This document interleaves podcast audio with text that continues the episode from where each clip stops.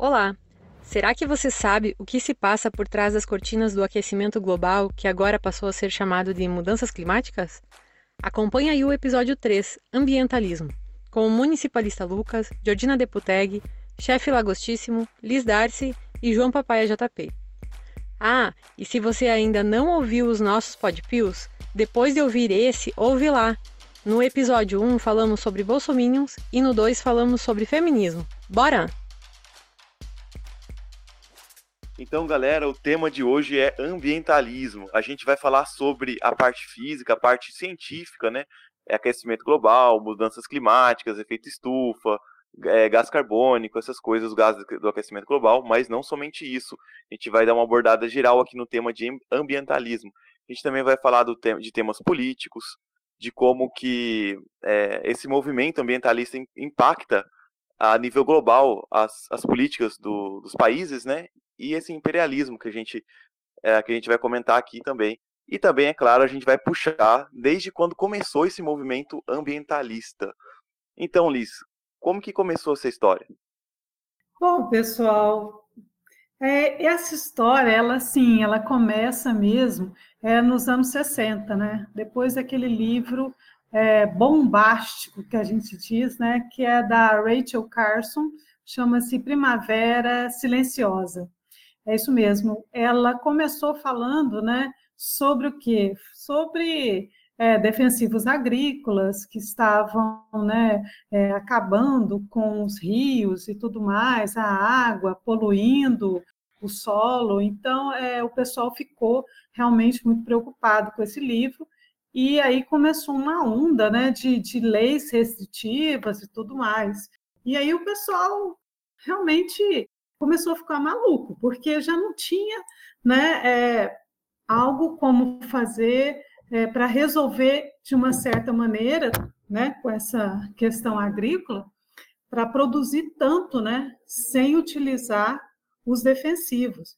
E essa corrida, né, de, de leis e de tudo mais, né, vem com, aquelas histórias, né, de névoa matadora ou de até mesmo, né, é, questões aí, ali do Japão, Estados Unidos, tudo mais né? E com a Segunda Guerra Mundial, depois da Segunda Guerra Mundial, isso muito que intensificou, né? Então começou por aí. Essas elas vão alcançando o mundo inteiro, né? Inclusive a preocupação maior, né? É essa questão aí do, do Clube de Roma, que a partir da, se eu não me engano, é a partir da década de 70 que eles começaram é, a querer limitar, é 72 mais ou menos, né? Eles queriam limitar o crescimento. Aí, gente, o troço realmente começou a, a degringolar, como a gente fala aqui em Minas Gerais, porque eles começaram a ter restrições para tudo quanto é lado, né? Então, como que a humanidade caminharia? Como que a humanidade ela teria, né, é, problemas com o saneamento, poluição, saúde, né, meio ambiente, principalmente o tal crescimento populacional. Isso foi o começo de tudo, né? População crescendo, limitando esse crescimento, como será que ia dar conta, né? De, de, alimentar todo mundo, mas como que fazer isso sem poluir? E é começar nessas conferências, né? Conferência de Estocolmo, além das leis que já estavam rolando aí, né? e é, muitos países aderindo a essas leis. Aqui no Brasil começou basicamente na década de 70, né? essa preocupação. Mas é, é isso, né? começou assim mesmo. É aí que aconteceu. É como tudo na vida, né? A gente pensa, ah, o Brasil não tem importância nenhuma, né? Mas vieram para o Brasil em 92 fizeram a Rio 92, né? Onde foi feito aí o primeiro pacto global, né, de defesa aí com base no quê? Na sustentabilidade, né? Essa palavrinha mágica que hoje é usada para tudo, para deixar tudo bonito e limpinho, né? E aí, o 100 nações, cerca de 100 nações assinaram esse pacto aqui no Rio e foi conhecida posteriormente como a Agenda 21, né? É, Exatamente. essas leis, todas essas conferências, né, principalmente na década de 70, é que realmente é, começaram a, a, bombardear, né, principalmente com a ajuda da Unesco. A Unesco ela foi assim primordial para começar a limitar isso tudo. E o Clube de Roma, né, gente, todo mundo sabe que ali se reúne aqueles que é a elite global, né? É uma das é, é um dos das, das conferências, é uma das reuniões é, tipo anuais que acontecem aí para limitar mesmo, né? Esse esse tal crescimento. Por isso que a gente está vendo aí tantas ações, né? Então, é, é, realmente, não só isso, é lógico que a gente tem que preocupar com o meio ambiente, mas a preocupação deles, ela reflete no ser humano. Tem nada a ver com o meio ambiente, não, tá?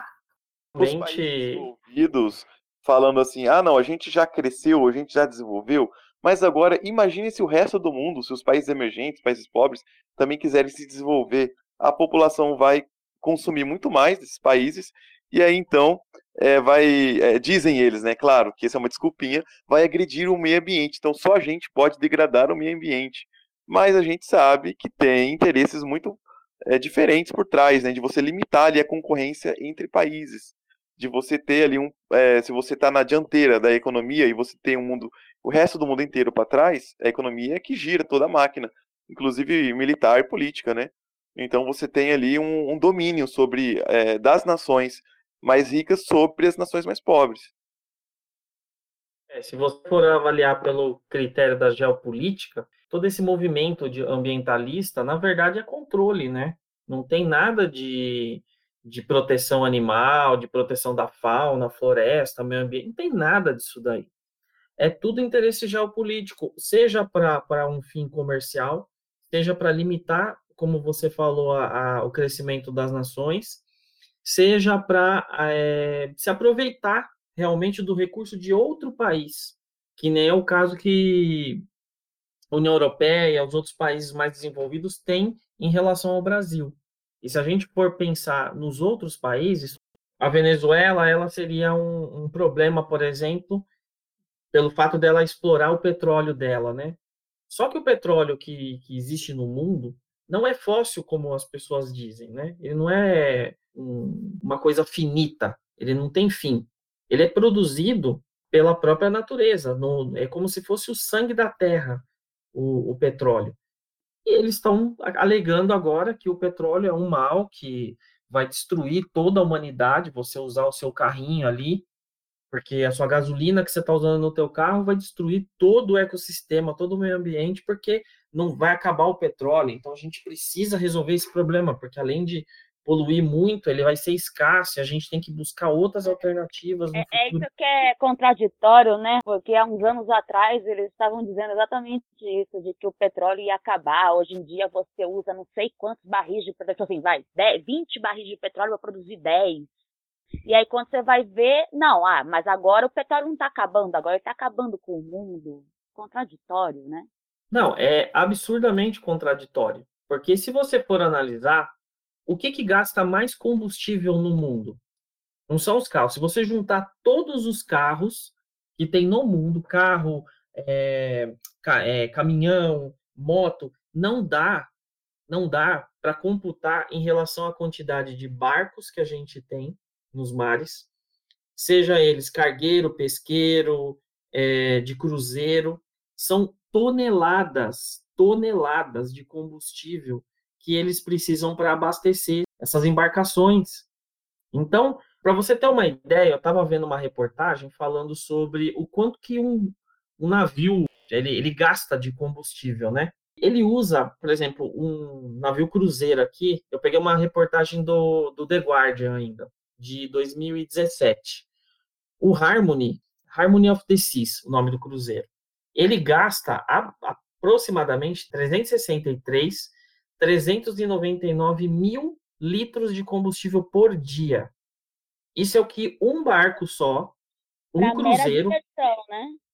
Exatamente. Equivale mais ou menos, pelo que eu estou vendo aqui, a. Absurdo, né? 83.678 carros, para você ter uma ideia, a, a, o que ele polui sozinho em, em, em equivalência com a quantidade de carros. Então, dizer, por exemplo, que o petróleo é o problema, se a gente fosse falar assim, se a gente quer resolver o problema de emissão de CO2, a gente tem que começar primeiro pelos navios, primeiro pelos aviões, primeiro por tudo aquilo que movimenta o comércio. A gente tinha que repensar o comércio. E você acha que um grande empresário vai, vai, vai querer mudar a forma como um barco leva o seu produto para outro lugar, sabendo que aquilo lá vai gerar um custo para ele? Ele vai ter que investir numa tecnologia, vai ter que investir numa forma desses barcos poluírem menos? Não, vamos fazer o seguinte: todo mundo vai andar de bicicleta e de carro elétrico. Para eu continuar é, usando o barco que polui, que é uma tecnologia mais arcaica, que isso, que aquilo. Por quê? Porque é mais barato e eu não quero gastar para ter essa tecnologia adaptada nos meus barcos, nos meus aviões.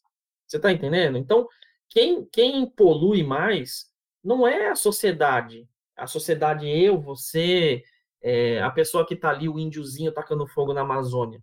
São essas mesmas pessoas que estão fazendo as reuniões, que estão fazendo as cúpulas, que estão definindo o futuro é, das nações. Eles quem polui mais e eles são quem estão decidindo. É também interessante ver que há um certo jogo de controle quando essas narrativas acontecem. Tanto essa questão da incoerência dos fatores que eles utilizam, quanto essa narrativa, é muito visível com a questão do CFC, que a gente viu aí nos anos 90, vamos falar, né? O CFC, ele teve toda essa polêmica que foi implantada em cima dele por diversos fatores. E o que aconteceu de histórico e interessante a ser analisado é: havia uma patente com que envolvia praticamente todos os gases da família CFC, que ela acabou nos anos 90, e ela derrubou o preço desse gás para o correspondente a mais ou menos é, um trintaavos do preço que ele era vendido antes.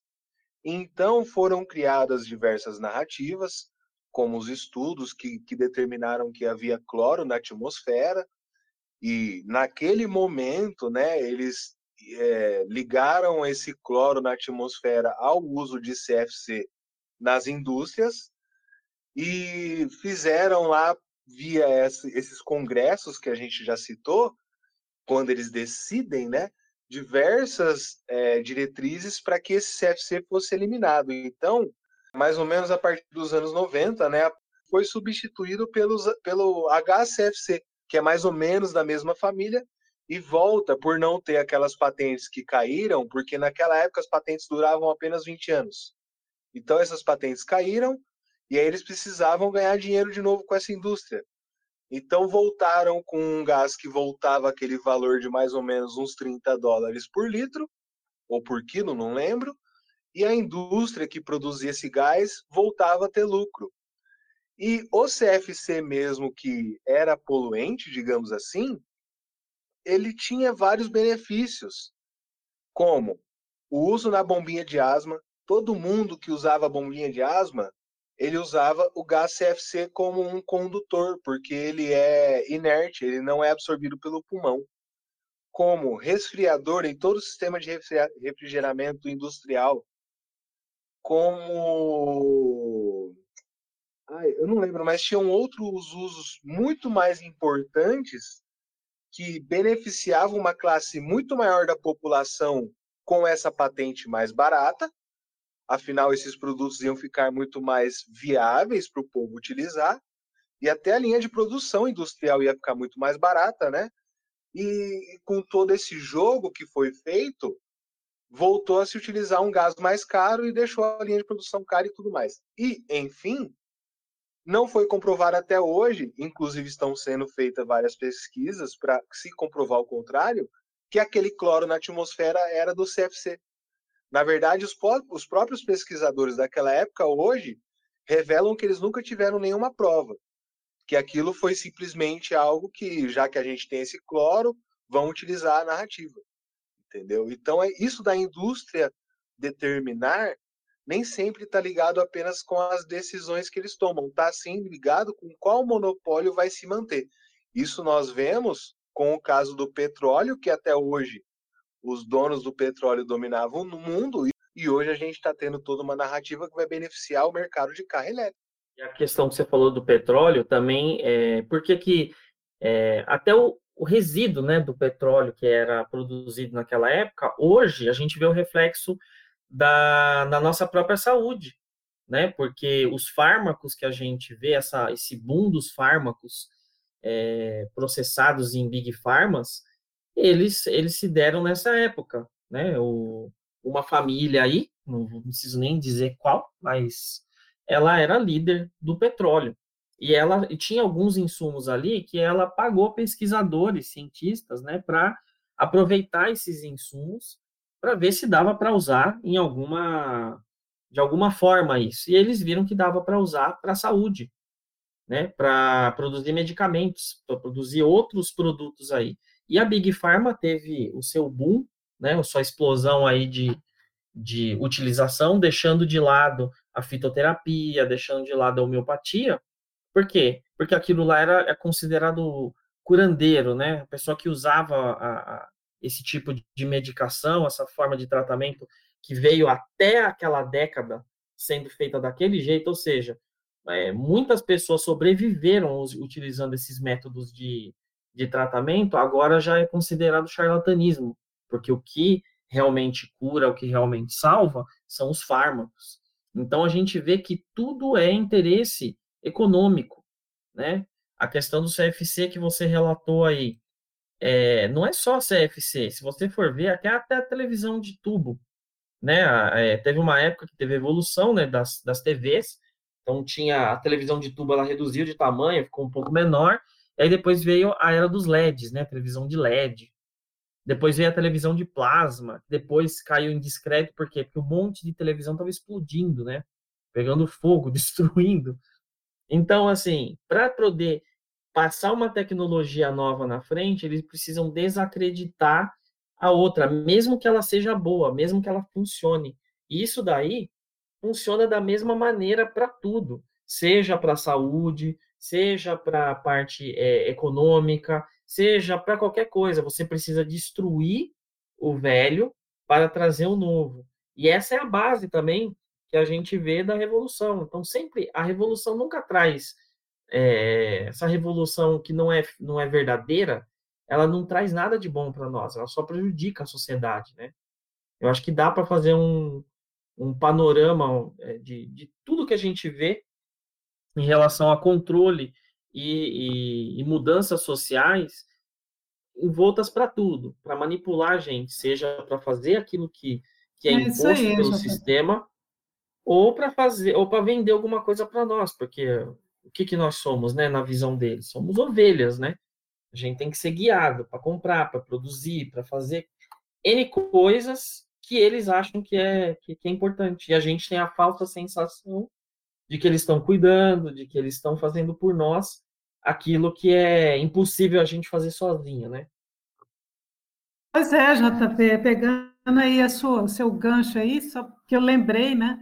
É, essa questão aí de, de, de fazer essa funcionar, né, esse consumismo, isso aí surge desde, desde a Revolução Industrial, né? Apesar da Revolução Industrial ter trazido progresso necessário, né, em relação a, a muitas coisas, mas ele também teve um aspecto negativo, que é essa massificação de tudo, né?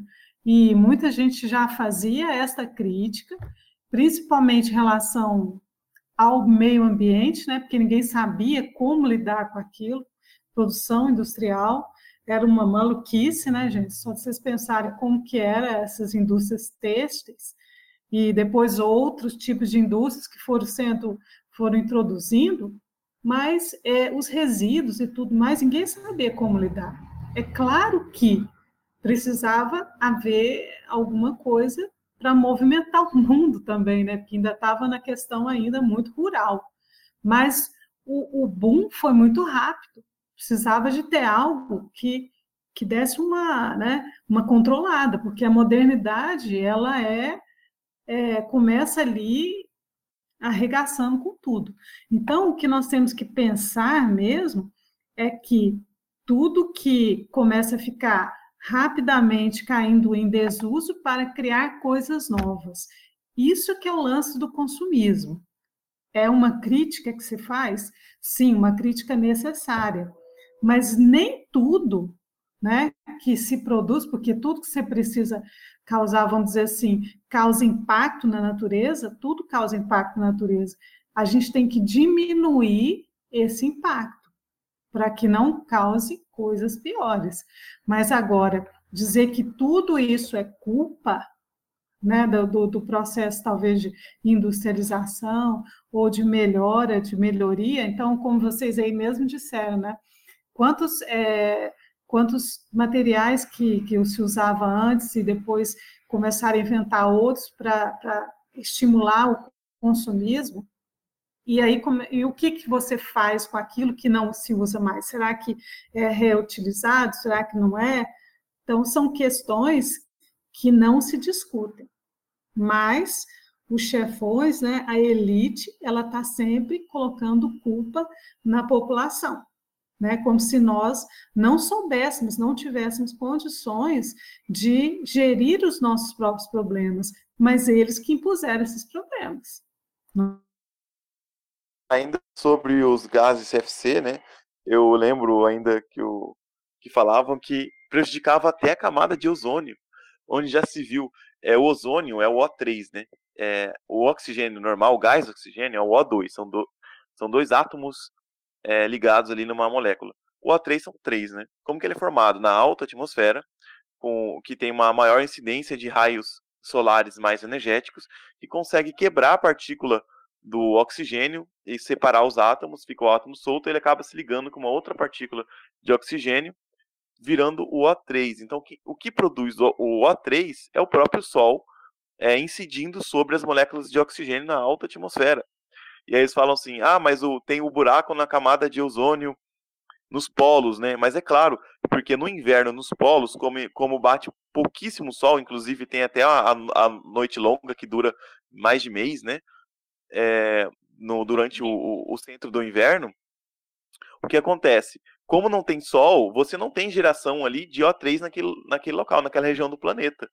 E aí é, a mídia já sai dizendo, né? Nossa, a gente está com aumento na camada, é, tá com aumento no buraco na camada de ozônio, nos polos. Mas não, é porque não está batendo sol. Tem nada a ver com, a, é, com gases produzidos pela humanidade, né? Uma coisa tem nada a ver com a outra. É que nem a anomalia magnética do Atlântico Sul, né? Que está justamente acima da nossa cabeça. É, é uma anomalia magnética. De que forma uma mudança ambiental teria interferência num sistema que teoricamente é formado pelo baseado aí na rotação da Terra e todas as teorias científicas, né, que a gente já ouviu falar, de que forma que o ser humano, com emissão de alguns gases, teria influência né, numa camada aí protetora da Terra para gerar um buraco, uma anomalia magnética. É um, umas teorias absurdas.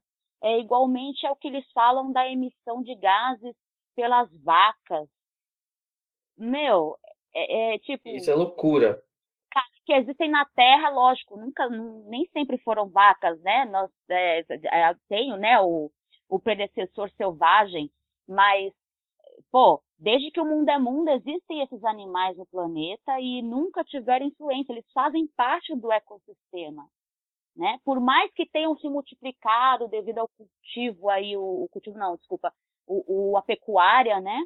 É, é, é, é impensável. É, os gases do efeito estufa, né? O metano, o CO2, ainda mais sobre o CO2, eles falam assim, não, mas é o principal causador, por causa que é o que é mais emitido pela humanidade, né? Bom, dá para aceitar aqui de cabeça alguns dados bem simples.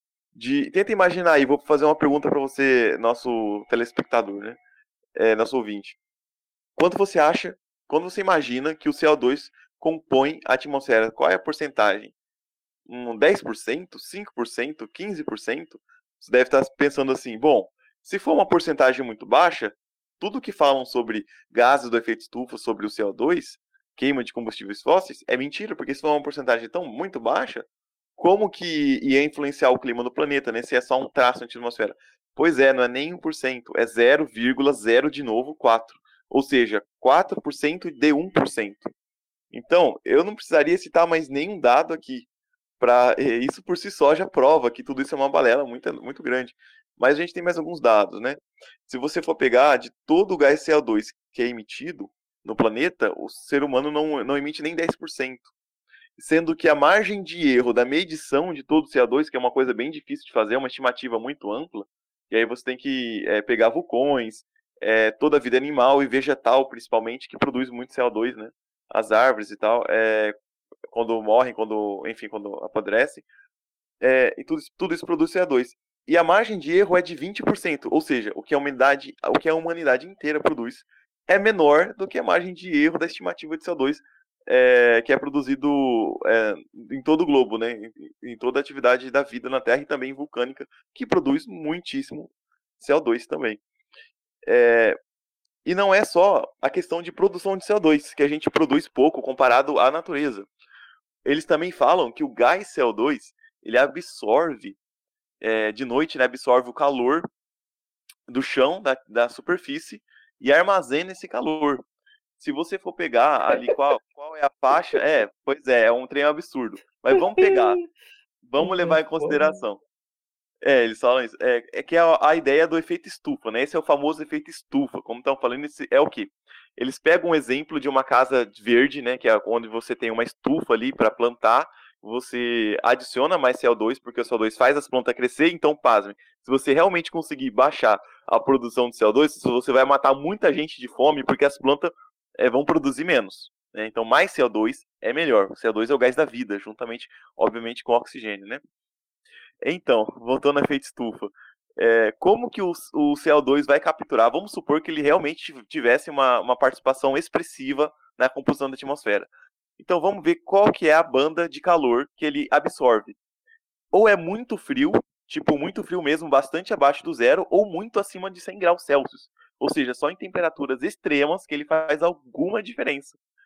É, e, e isso na irradiação, né? Então não tem sentido nenhum. Deixa eu adicionar só um dado. Sabe qual é um dos projetos de sustentabilidade que essas cúpulas cogitam? É a captura e sequestro de CO2. Como? no solo. Mas já não é isso que acontece? Baseado no que está falando? É, então, é, as plantas elas, elas capturam né, o, o, CO2 e as algas marinhas, principalmente nessa história de ah, a Amazônia é o pulmão do mundo, isso é balela. É, mas eles falam assim que, que, que, captura, no caso, é o CO2 que captura o calor do chão. Ó, ó, ó absurdo. Sendo que, na verdade, o que esquenta a atmosfera é o chão, é o contrário, porra. É o chão que esquenta a atmosfera. É o absurdo. Se os caras querem como plano de ação para sequestro de CO2, sequestrar esse CO2 para o solo, eles estão aquecendo, então, baseado no que está falando. É, o solo vai ficar mais quente, né? Já que o CO2 é. faz tanta diferença. Olha, é uma gente, loucura muito grande. Ó, para para pensar um pouco, né? A gente parece louco falando essas coisas que a gente é, ah, o que, que vocês são? Vocês são cientistas? Não, a gente parou antes de fazer esse podcast, né? E alguns já têm o conhecimento de muitos anos, para ler, simplesmente ler, né? Pega um, um, um journal, um, um informe aí e lê. Então essas coisas estão escancaradas, assim, é só você é, ter, ter conseguido fazer uma aula de química, né? Bem feita, numa quinta série que você vai entender essas coisas. E é muito complicado, porque nós não somos baseados em carbono. Tem até um, tinha até uma, uma série que falava, né? Que zoava, vocês são seres baseados em carbono. E somos mesmo, todos os seres da Terra são baseados em carbono. A gente usa o oxigênio para fazer a troca né, para poder levar o oxigênio pro, através do nosso sangue para o nosso cérebro, para pensar, oxigenar. Então, toda a, a, a, a dinâmica, né, CO2 e oxigênio, o CO2 é para formação das coisas, para construção, né, construção da terra, construção do solo, das plantas, do ser humano, dos animais, e o oxigênio é que dá é, possibilidade dessa vida é, continuar. Então, tem que existir esse balanço. Agora, o CO2 sempre esteve na atmosfera, sempre esteve nesse mundo é, em maior quantidade do que em equilíbrio, vamos dizer assim, com o oxigênio. Então, sempre quando você tiver muito CO2, se tiver muito CO2, você vai ter, a natureza vai se equilibrar para produzir o oxigênio que necessita. O que acontece muito que as pessoas confundem, até o professor Ricardo Felício, ele fala às vezes nas palestras dele, ele é muito criticado por isso, é que a gente confunde microclima com macroclima. Então, o que, que seria um microclima? Seria. Exato, é isso aí mesmo. É, é como a gente vive, por exemplo, é, aqui no interior de São Paulo, a gente tem, numa determinada região, uma temperatura muito alta, sei lá, que é considerada muito alta, né? Chega até 40 graus, sei lá, Ribeirão Preto. Então, é, chega até 40 graus. Mas você vai ter lugares, é, também como São José dos Campos, que vai ter temperaturas abaixo mas são microclimas. Então, se você, dependendo do ambiente onde você, onde você está, dependendo da forma como ele é preservado, dependendo da forma como é tratado seus efluentes, tratado a, a toda a dinâmica ali daquela cidade, você vai ter uma, uma diferença de temperatura, de clima, de saúde, de tudo daquela, daquele ambiente. Então a gente não pode nivelar toda a esse negócio de aquecimento global nem deveria existir, porque é, tem lugares que, que a temperatura baixou. Tem muitos lugares na Terra onde as temperaturas baixaram. E eles só falam das que esquentaram, entendeu? Das que tiveram um aumento pequeno de temperatura. E a maior preocupação que todo ativista, todo ambientalista, todo é, ecologista deveria ter é realmente com a redução da temperatura, não com o aumento da temperatura. Porque se a Terra aumentar um, dois graus aí, a gente consegue viver tranquilamente aqui. Agora, se começar a baixar a temperatura, os ecossistemas vão começar a colapsar. JP, eu acho interessante o um negócio aí, você falou sobre essa questão de microclima, né? Isso é algo que nós temos que pensar é, em questão aqui da, da região, como você estava falando. Eu fico pensando é, na própria cidade né, que a gente mora. Quantas pessoas né, antigamente plantavam árvores, né? E, e tinha e no quintal de casa, tinha na rua, agora ninguém quer isso mais. Você sabe por quê? Ah, não, não, não quero, porque vai atrapalhar o meu negócio, vai ficar tampando aqui a árvore. Ah, não quero, porque vai sujar né, a calçada. Ah, eu não quero, porque pode esconder algum, é, algum meliante, né? E aí pode me assaltar. Isso né? É, essas ilhas de calor que formam nas cidades, isso é por causa de não ter também essa qualidade no ar. Então você fica assim, muito quente, é muito problemático. As pessoas né, ficam, for, forma ali é, é, ilhas de calor, as pessoas sentem muito mais calor. Agora você vai para um outro lugar, onde tem, por exemplo, uma mata, um parque, pronto, resolve. E só que é assim, algo que muita gente não quer fazer. Você entende?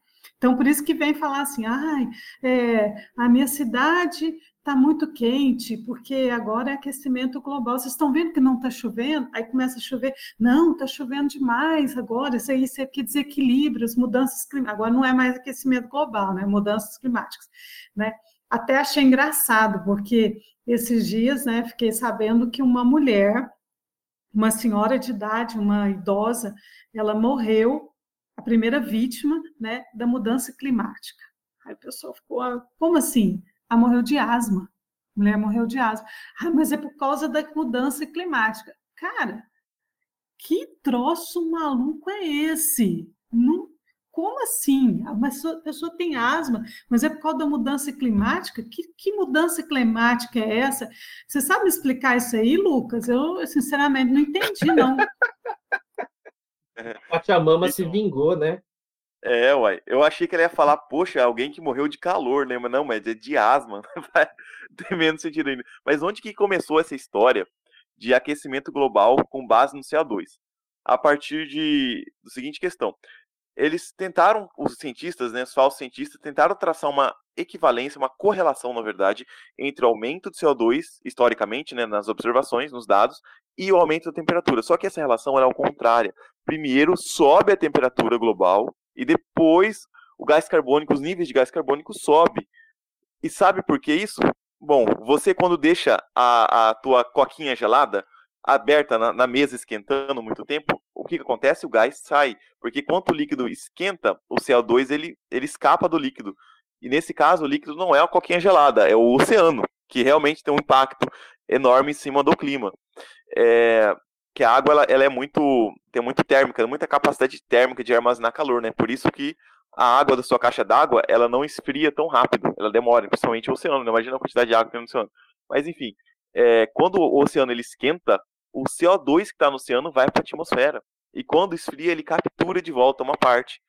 Então, o, o CO2 ele é muito mais uma consequência, na verdade, ele é só uma consequência da temperatura, os níveis de CO2, do que uma causa. É, e é claro que o, a, a, atividade vulcânica também é, varia, né? E, e se você olhar historicamente, a gente teve períodos é, em, que, em, que, tinha mais CO2 na atmosfera e era mais frio. Né? Provavelmente, aí no caso, por causa do vulcanismo, né? porque se os vulcões eles emitem muito CO2, eles não emitem só CO2, eles emitem muitas partículas que refletem a luz solar e acaba baixando a temperatura. Então, tudo isso influencia. Uma outra coisa que, que influencia, é, e na verdade é autorregulatório. Quando os oceanos esquentam, eles vão evaporar mais, né? Porque se esquenta mais, vai evaporar mais. Isso vai formar mais, mais nuvens, e com mais nuvens faz a temperatura se regular de volta, e, e, e as nuvens eles refletem é, o, o, calor do sol. Tanto é, não sei se vocês já perceberam, é, quando dá uma chuvinha rápida assim, meio-dia, e logo, logo as nuvens vão embora e o sol volta a ficar quente, o dia fica quente de novo e abafado porque fica úmido.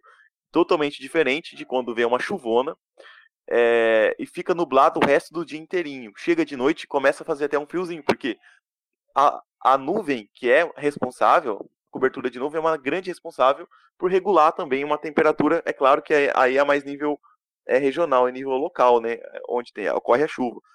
Mas se você tem uma evaporação maior dos oceanos, você tem sim, é, você aumenta o nível de reflexão ali do, do planeta como um todo isso acaba diminuindo um pouco a temperatura. Então, são essas coisas que alteram a temperatura e principalmente o Sol. O Sol ele não é estável. O Sol ele tem vários ciclos, tem ciclos de 11 anos, que é o que a gente geralmente ouve falar, tem ciclo de 90, de 90 a 110 anos, tem uma média aí, e tem ciclo de mais de 200 anos. Inclusive, a gente começou a entrar num ciclo de descida do ciclo maior, né, até do, entre 2035 e 2040 a gente vai estar no mínimo desse grande ciclo e lá vai e, e, nessa época vai baixar alguns graus a temperatura global, uns 2, 3 graus, é uma média, né? É, é expectativa. Coincidentemente, os mesmos anos dos parâmetros da Agenda 2030 da ONU, né? Sim, vamos falar que conseguimos, né? Reduzir lá, ó. É, é essa vai ser a narrativa. Posso fazer um parâmetro agora de, de uma fumante? Porque o grande, o grande vilão do, do, fumante é o quê? É o monóxido de carbono, que na verdade é um CO2 com uma perna a menos, né? É só o C e o O. O que acontece com o fumante? Qual é a grande merda que os caras falam não pode fumar? Por quê? Porque o CO entra no teu pulmão, a tua célula confunde aquilo com oxigênio, por quê? Porque tem um O dançando lá, sem o segundo O do CO2, e ele se acopla a essa molécula de oxigênio, trazendo carbono para dentro da célula. Bom, cientificamente, basicamente é isso que acontece. Partindo desse, dessa premissa, o que, que você identifica aí? Que o CO é algo altamente volátil, ou seja, ele precisa se ligar a alguma coisa porque está faltando um oxigênio ali. E o que o pessoal fala muito é isso, de que há, por exemplo, na combustão de um motor, né, a combustão completa, que gera o CO2, que teoricamente há uns anos atrás não era danoso, hoje em dia já é, e a combustão incompleta, que é o CO, né, apenas um C e um O. E esse CO que antigamente era dado como grande vilão. Só que, partindo pelo princípio do fumante, ele é um composto altamente ligável. Então, como é que ele pode ser algo tão danoso se a natureza auto, automaticamente ela tenta se equilibrar justamente por essa definição do CO?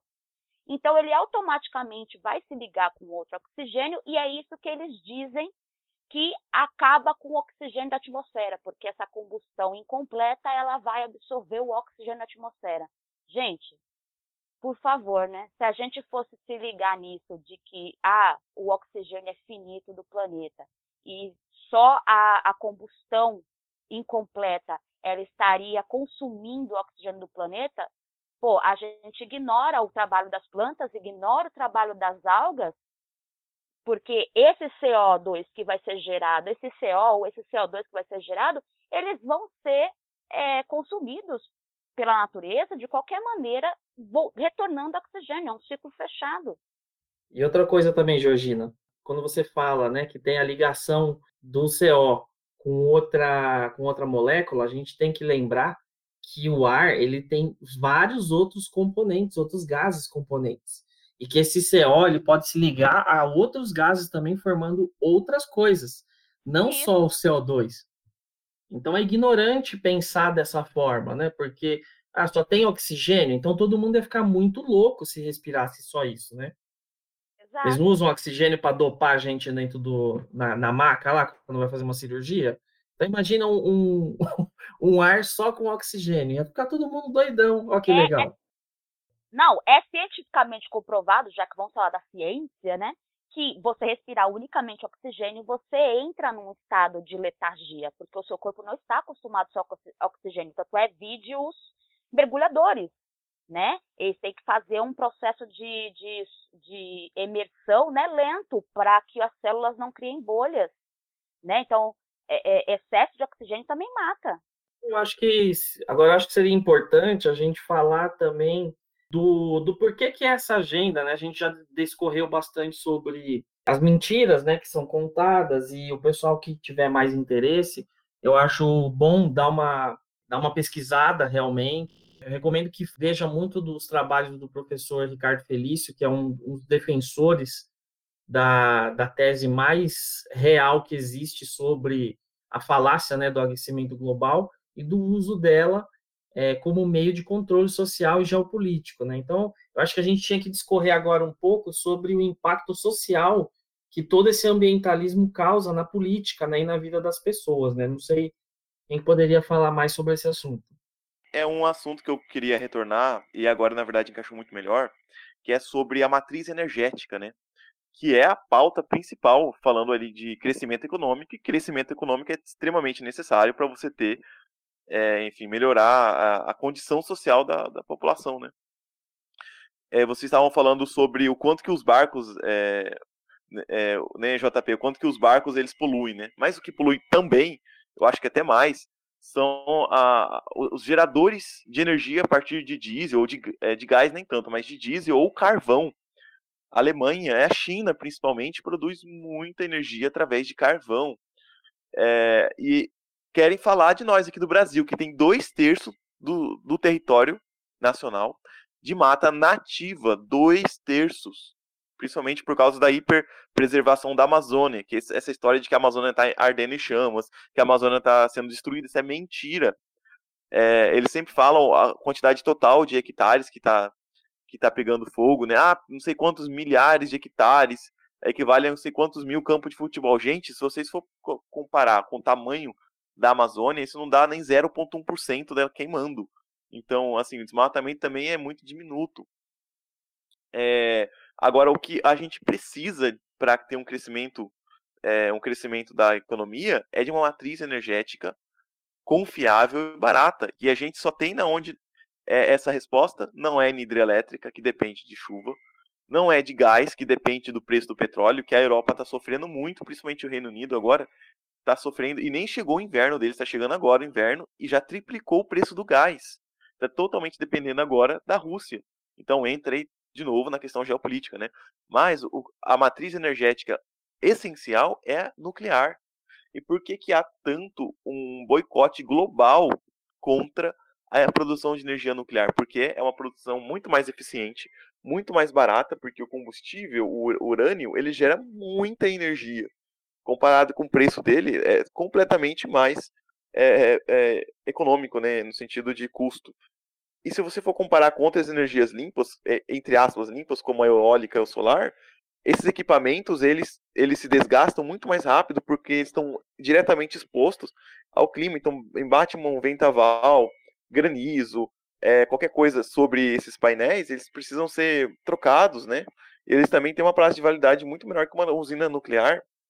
E para onde que vão esses resíduos, né? E se você tem uma energia, e, e, o pior não é nem isso, não é nem o equipamento em si, são as baterias, é o pior. Porque se você tem um custo além, a mais das baterias, é claro, mas o, o principal problema das, das, baterias é que elas precisam ser trocadas. E não dá para. A gente não tem tecnologia, pelo menos até agora, para reciclar todos os componentes das baterias. Isso vai para o lixo, isso vai para realmente uma poluição, que é a poluição do solo. Aí realmente é uma poluição real. Não é apenas uh, um gás CO2 inofensivo na atmosfera que alimento para a planta para aumentar a produção agrícola. Né? Reduzir o CO2 de novo prejudicaria e muito a produção agrícola e você agravaria o problema de fome no mundo, né? Porque os alimentos estariam mais caros, mais escassos e mais caros, né? Então, eu acho que a pauta social depende muito da energia nuclear, que é muito boicotada, é, principalmente em países de terceiro mundo, né? países pobres como o Brasil. Você sabe por que, Lucas, que é boicotado em países de terceiro mundo? porque você facilmente consegue converter um beneficiador de urânio de uma usina nuclear para beneficiamento para geração de energia, para gerar armas. Essa é a preocupação, eu, no meu entendimento, essa é a preocupação dos caras. Você liberar esse tipo de tecnologia na mão de países de terceiro mundo e dar para eles o mesmo potencial bélico que os países ricos têm. Mas no caso aí, mas no caso aí não tem a, uma, uma alternativa também não seria aquelas pequenas centrais hidrelétricas, né, que, que o pessoal já pensou em fazer isso, mas, por exemplo, isso aí poderia até dar mais, vamos dizer assim, uma iniciativa privada, né? Ficaria na mão da iniciativa privada e não dos governos, né? Não, porque nós estamos nas mãos é, do governo. Autonomia para o povo de cuidar da sua própria energia, né? Se existissem é, usinas fáceis de serem construídas, né?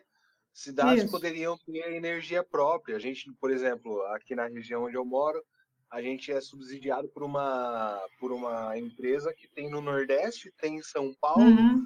Eles ditam regras, ditam preço, enfim, é um monopólio. É visível que é um monopólio. E, e, isso gera, de certa forma, um custo muito mais elevado e um controle muito maior da, da classe de produção, né? De tudo que envolve energia. É, porque se você deixa na mão de, de um governo, por exemplo, como a gente está, né? Todos nós não, não, temos condições né, de, de gerar nossa própria energia, ninguém tem condições de criar, por exemplo, uma pequena hidrelétrica, porque tudo fica subsidiado na mão do governo, governo estadual, né, a União e tudo mais. Então, ninguém quer né, é, é, peitar isso, não, porque isso tem que peitar. E isso vai diminuir também até o valor né, do que a gente paga. Mas é uma Essa... coisa que pode falar.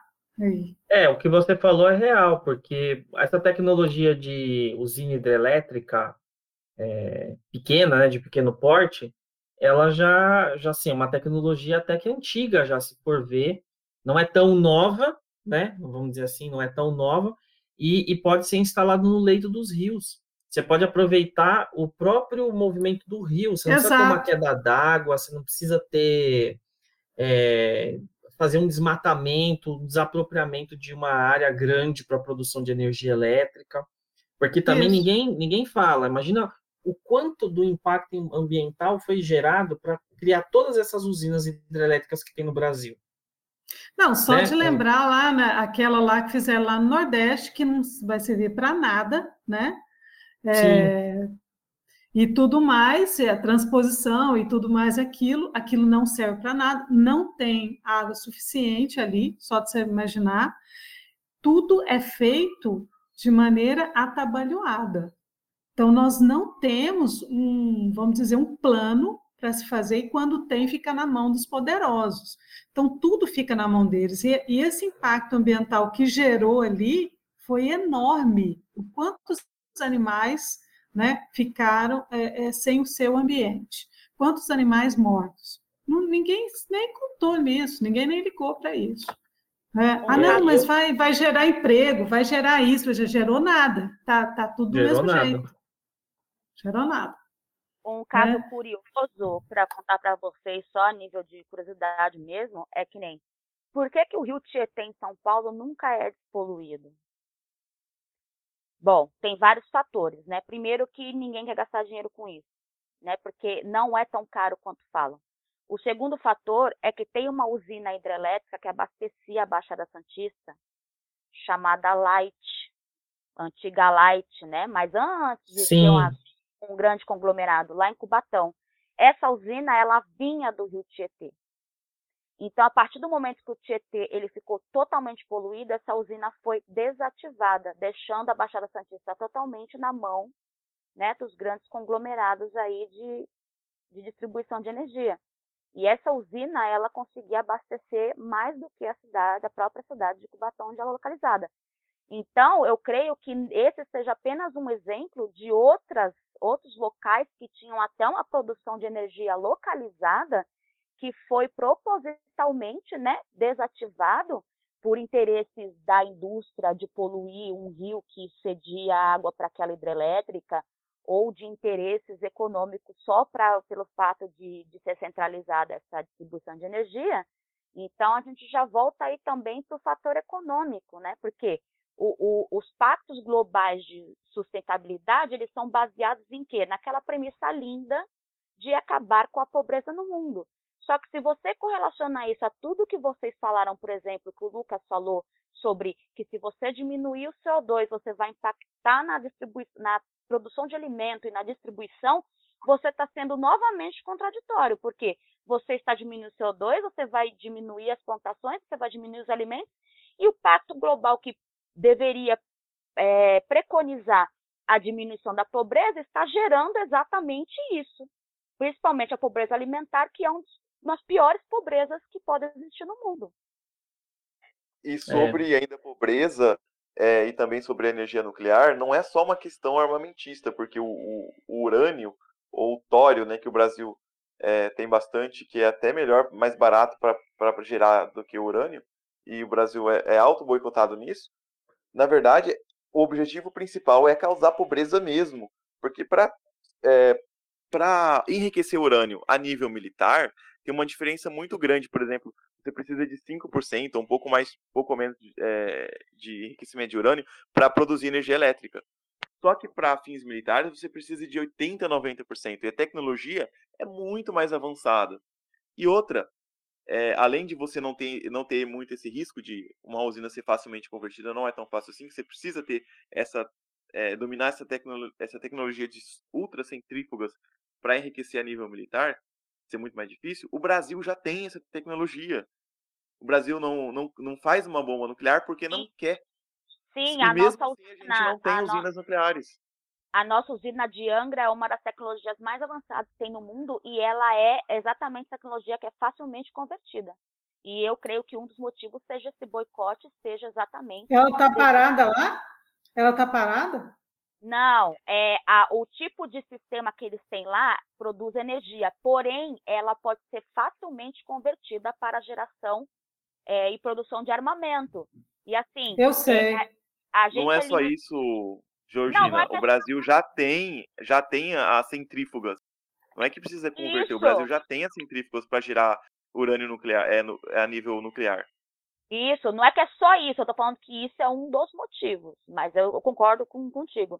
Mas é, é, é, algo, é muito interessante essa questão nuclear aí, mas é realmente as, os interesses, né?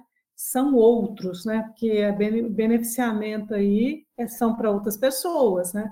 Então é, é aproveitar os recursos naturais, porque isso impacta muito e, e é, energia, né, gente, é, é muito cara e sempre vão criar problemas. Isso aí, gente, vem desde do Clube de Roma, tá?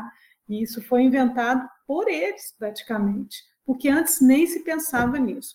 Vamos imaginar que é, o pequeno produtor rural, a, o homem da roça mesmo, o que, que ele impacta ali? Ele impacta pouco porque ele tem que cuidar da onde ele vive, do, do, dos recursos do, dos quais ele necessita diariamente.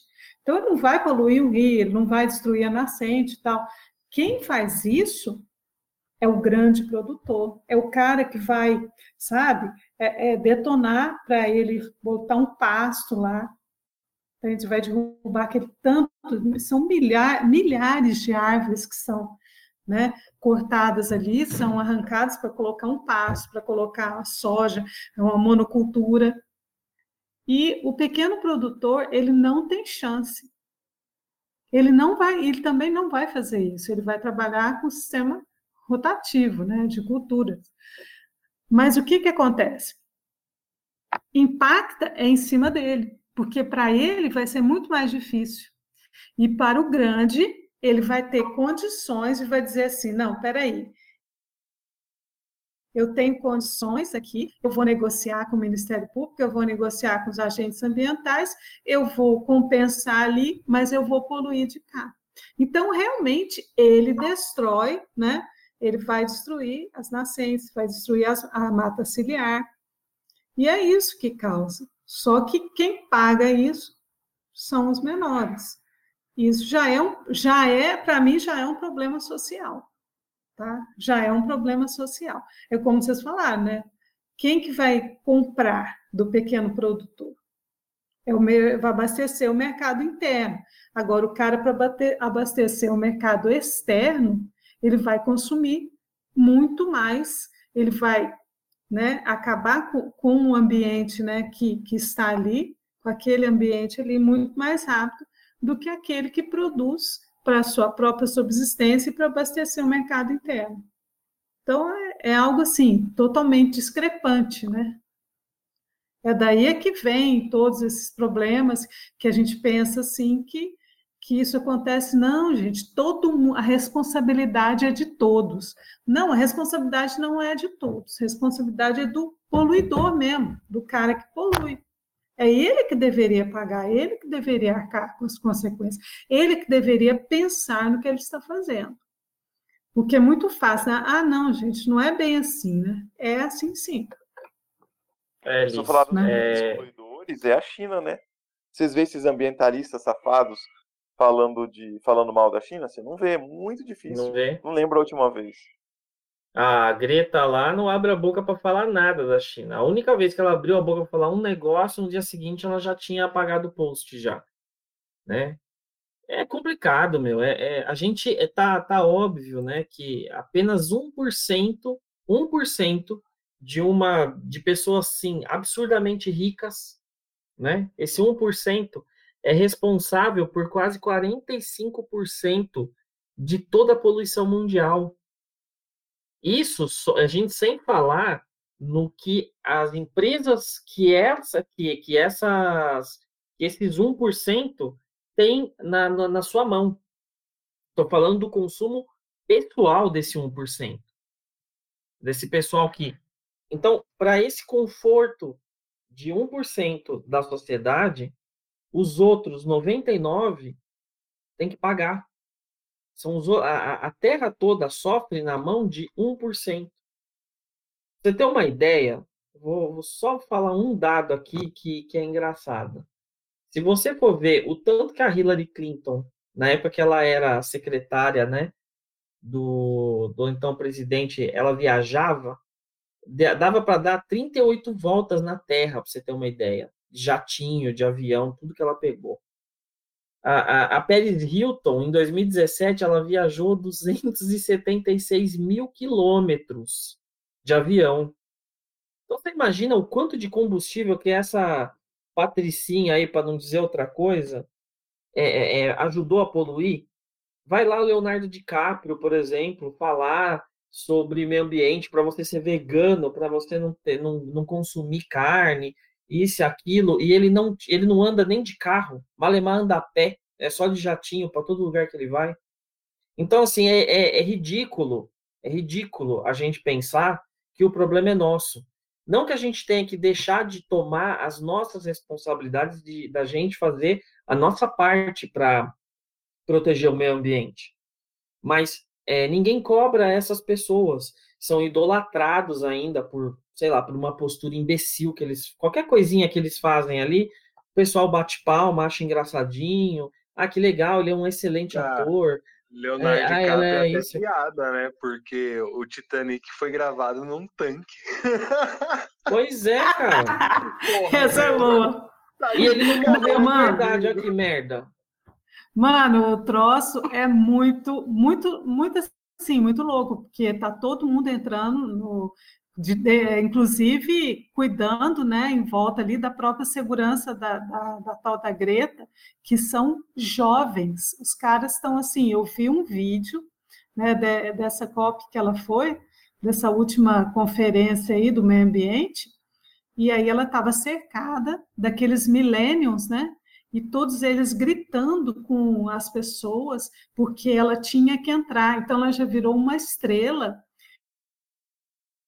uma pessoa que é. é um puppet, né, que é totalmente manipulada pelos Sim. pais, já era manipulada pelos pais, se tornou o que ela tornou por causa de uma elite global que quer dominar todo o planeta com um novo, uma nova maneira de pensar. Você não é dono de mais nada, você, né, é, você é feliz porque você não é dono de nada.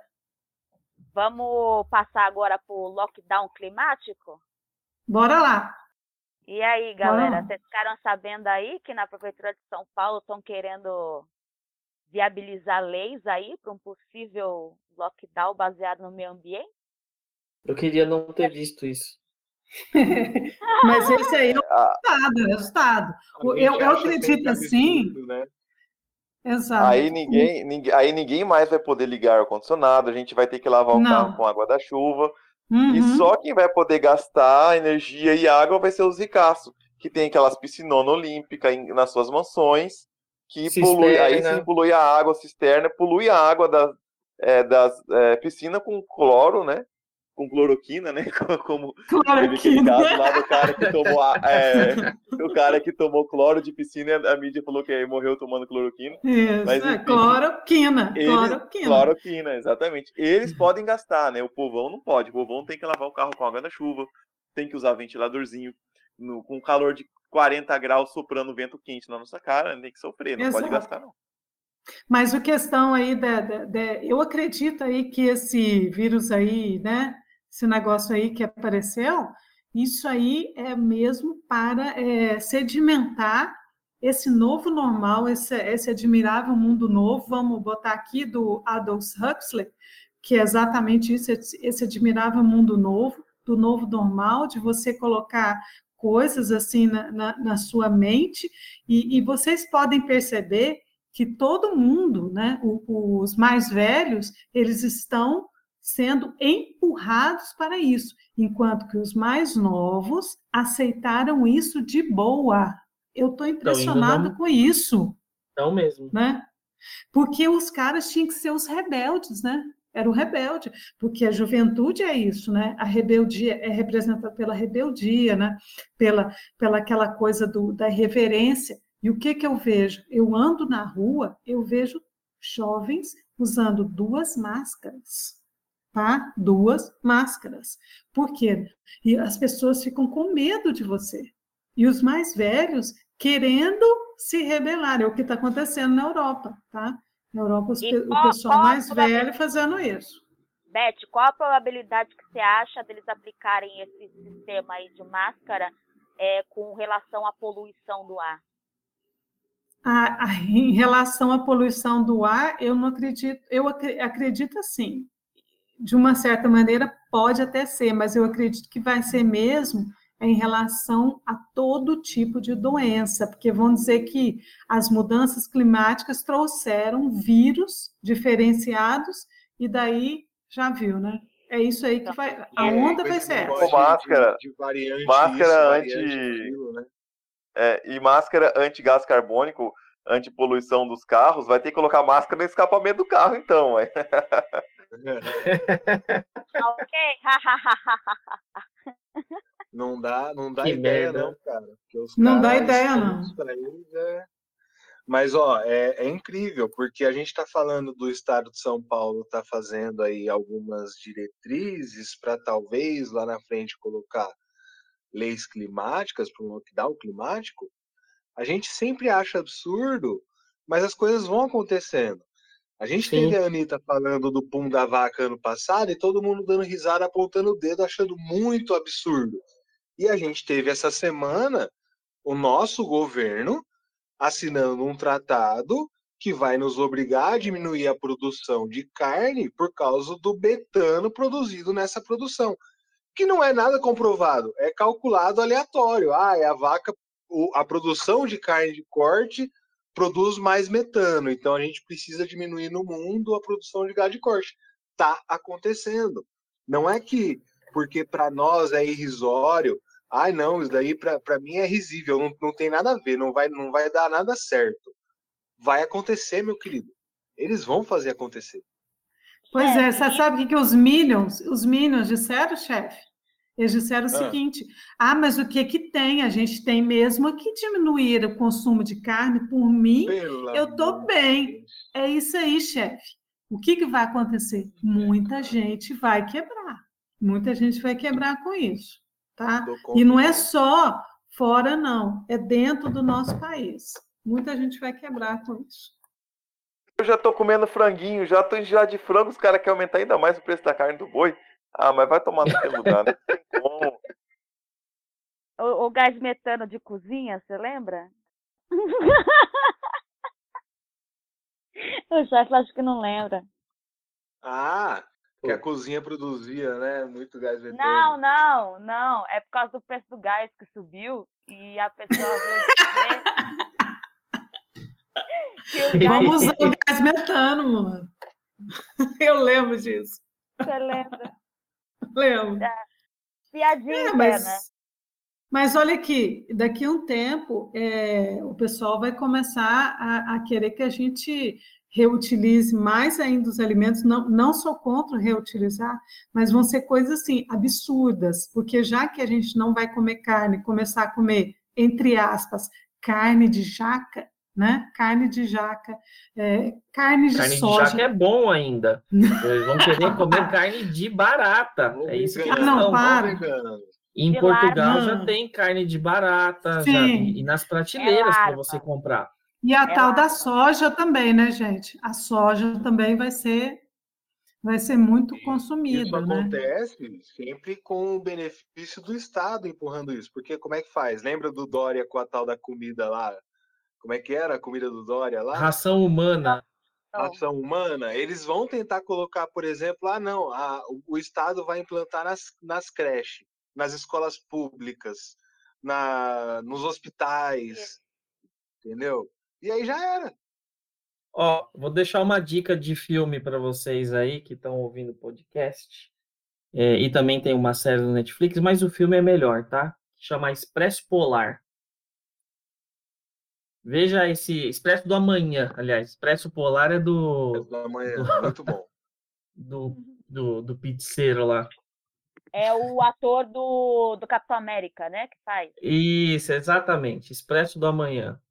É, assistam, porque mostra bem o que, que, o, o que, que eles querem empurrar em relação a impacto climático, mas assim, a gente sabe que tem muita viagem ali, na, em relação à forma como eles querem conduzir, mas o que eles pretendem para nós em termos de controle, alimentação, né? se você controla aquilo que, que uma pessoa come, ou seja, os nutrientes que a pessoa tem que comer, você é, limita a capacidade dela até de desenvolvimento humano, né? Já é sabido que a, que a carne vermelha ela tem um impacto no desenvolvimento cerebral diferente de, de uma pessoa que teve a vida toda nenhum contato com carne.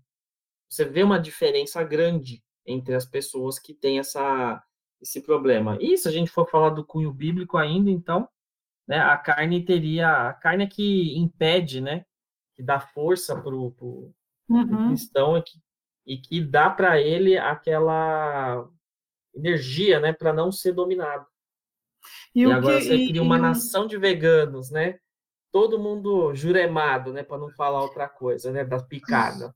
Pois é, o que, que é que tá. Só, só, só para pegar o gancho aí, o JP, só para terminar aqui minha parte, é, o que a gente tem que observar é o que, que eles estão, o mundo que eles estão querendo criar e o indivíduo que eles estão querendo criar com isso. Isso aí não tem nada a ver, ah, pessoal que consome de carne, quer acabar. Não, é porque o controle, isso é um controle mental para que as pessoas, né, como eles fizeram com essa, esse lance todo aí desse vírus, eles estão fazendo agora com a questão ambiental, porque foi fácil, foi tipo assim, um laboratório. Vou fazer um laboratório, porque daí, a partir desse momento, eu já posso inserir o que eu quero inserir, que é essa questão ambiental aí, para que eu possa e tenha condições de colocar na cabeça das pessoas que comer isso faz mal, que comer aquilo faz mal, porque já estão diminuindo açúcar, né? Diminuindo o sal, diminuindo o consumo de carne, aumentando é, produtos, aqueles produtos que o pessoal usa muito aí para ganhar massa muscular, isso, aquilo, outro, que é pura química. Para quê? Para fazer esse, essa mudança né, alimentar, porque isso também causa um enfraquecimento. Exato, enfraquecimento, enfraquecimento Estão da própria pessoa. um monte de gado de corte dentro de casa só para comer e engordar. É isso aí. É, falando em controle, né? A gente acabou saindo do controle, né? Porque a nossa nosso podcast aqui ficou gigante já, né? Não, mas então, só para voltar um pouco mais a só para fechar a pauta, então, JP, você Beleza, falou sobre sua, indi... sua indicação é, do Expresso da Manhã. Eu assisti a série, na verdade, não assisti o filme. É... Só que como que eles chegam, né? Não é spoiler, porque é, é meio que na sinopse, né? É, então você não vai perder conteúdo, não.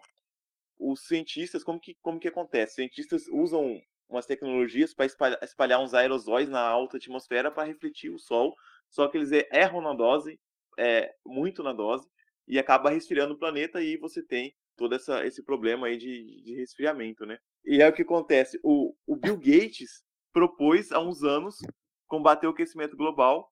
Com isso, não me foi ano passado, retrasado, não sei quando que foi, mas ele propôs isso né, justamente o que, o que passou na ficção é, usar esse aerosóide. Então, como que, sei lá, a gente não dá para duvidar de mais nada nessa pauta do ambientalismo, que é o novo comunismo. Né? É isso aí. Galera, muito obrigado. A gente já agradece aqui o pessoal que vai ouvir esse podcast, indicar para os amigos, compartilhar. A gente já tem outros que vocês podem consultar. E fiquem ligados, a gente vai falar mais ainda sobre esses assuntos aqui especialmente, você vê que essa pauta aí acabou ganhando uma proporção grande e acabou se espalhando para vários temas. Então, pessoal, fica ligado aí que logo mais a gente vai produzir novos conteúdos e aproveitar, né, realmente esses ganchos que a gente teve aqui, que tem muito assunto para se falar ainda. Então, muito obrigado e até o próximo Podpil.